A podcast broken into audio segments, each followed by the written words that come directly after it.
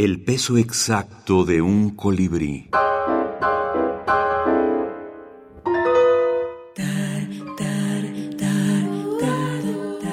Libros de la minificción. Las ciudades invisibles. Ítalo Calvino. Ítalo Calvino. Las ciudades y la memoria. Uno. Uno.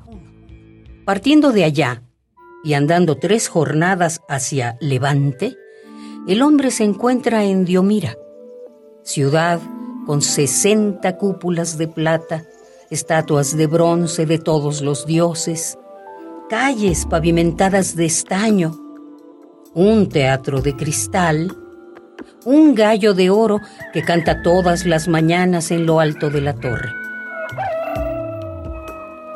Todas estas bellezas el viajero ya las conoce por haberlas visto también en otras ciudades.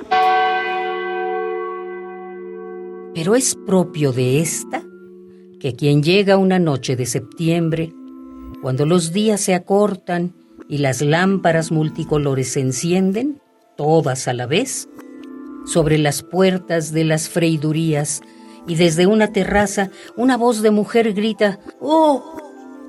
Se pone a envidiar a los que ahora creen haber vivido ya una noche igual a esta y haber sido aquella vez felices.